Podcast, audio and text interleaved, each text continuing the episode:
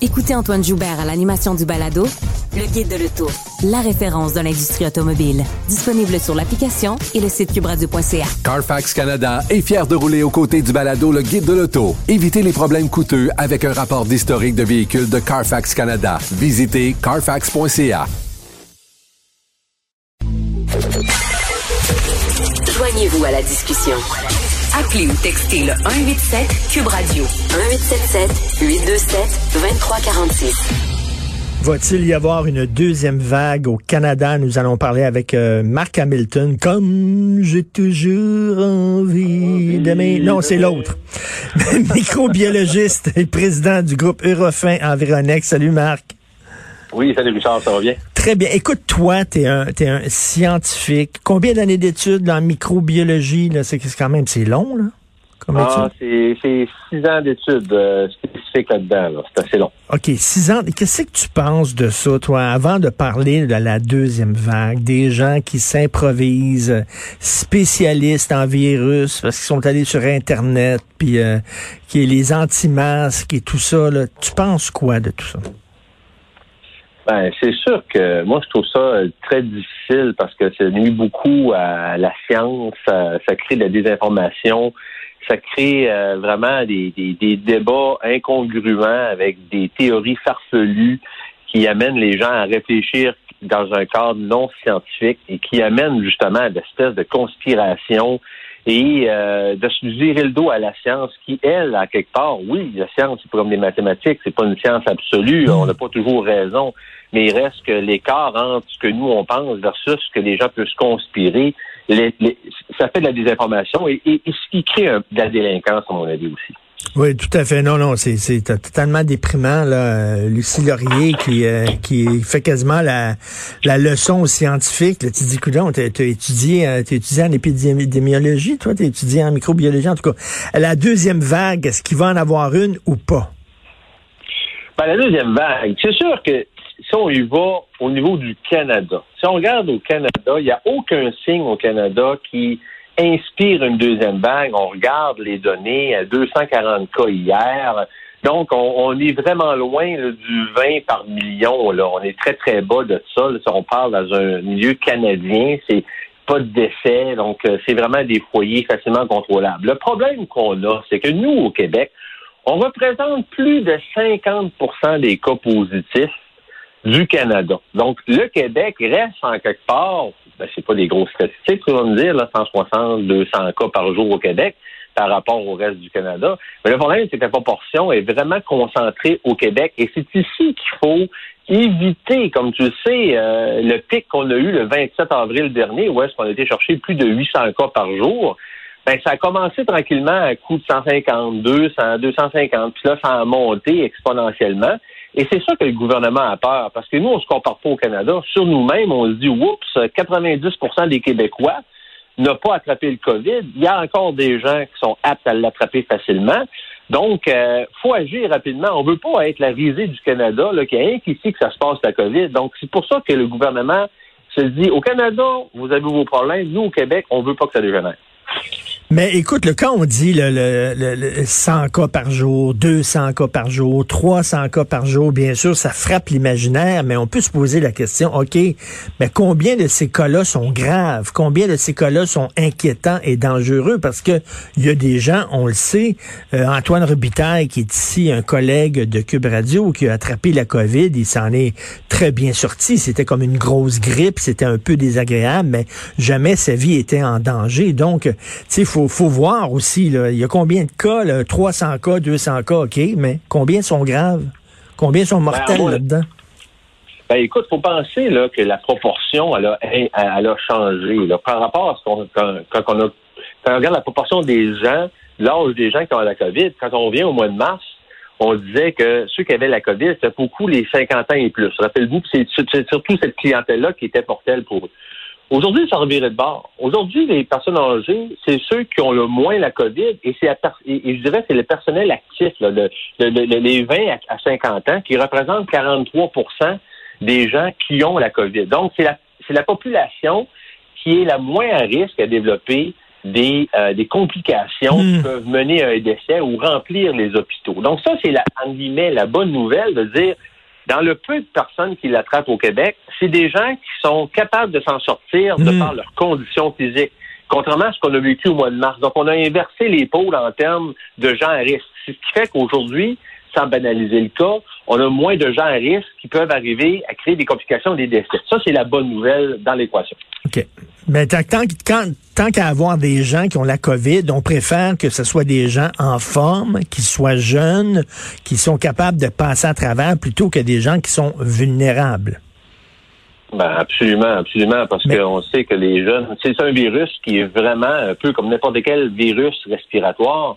Toutes les personnes âgées, ceux qui ont des facteurs de comorbidité, c'est vraiment eux les plus à risque.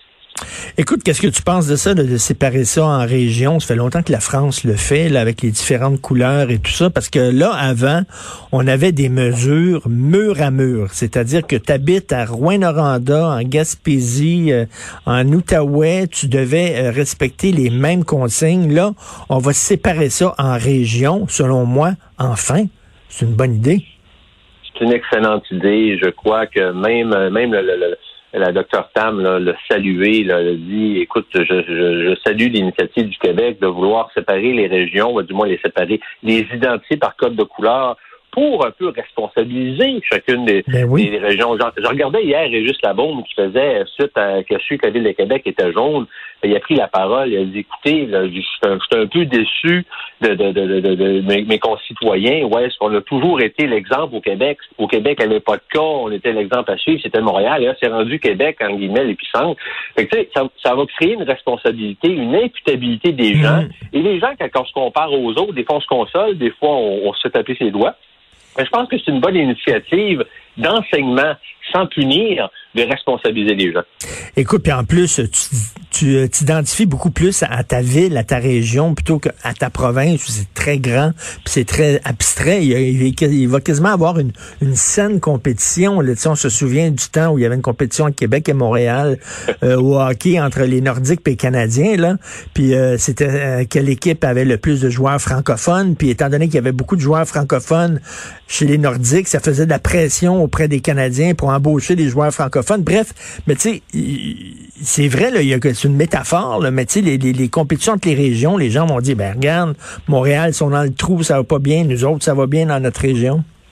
C'est ce qu'on appelle une compétition saine, Oui. euh, axée sur la responsabilité et la conscientisation. Écoute, euh, je pense que c'est mieux ça que d'arriver et de faire le coup pareil, de dire, écoutez, euh, on se confine, on reste à la maison, puis on attend ce qui se passe.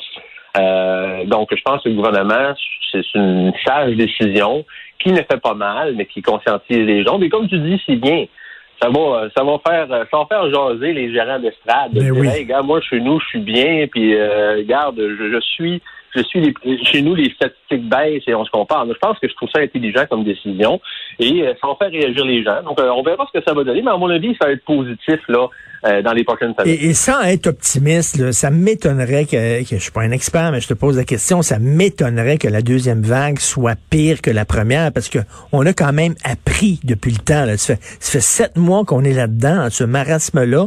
On a appris de nos erreurs. J'imagine que là, on est un peu plus préparé.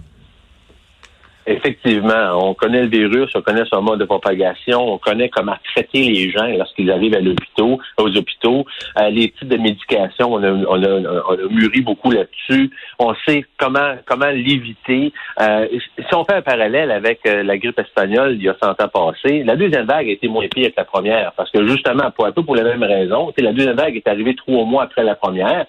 Ce qui se passe un peu présentement, on est comme trois mois à, à la suite de, de, de, de, la descente de la première vague. Et euh, la deuxième vague été beaucoup moins pire que la première, là, la grippe espagnole, parce que les gens, entre autres, avaient appris, hein, même si eux, leur standard, n'avaient pas les outils qu'on avait, ont appris, se sont protégés, ont gardé leur distance.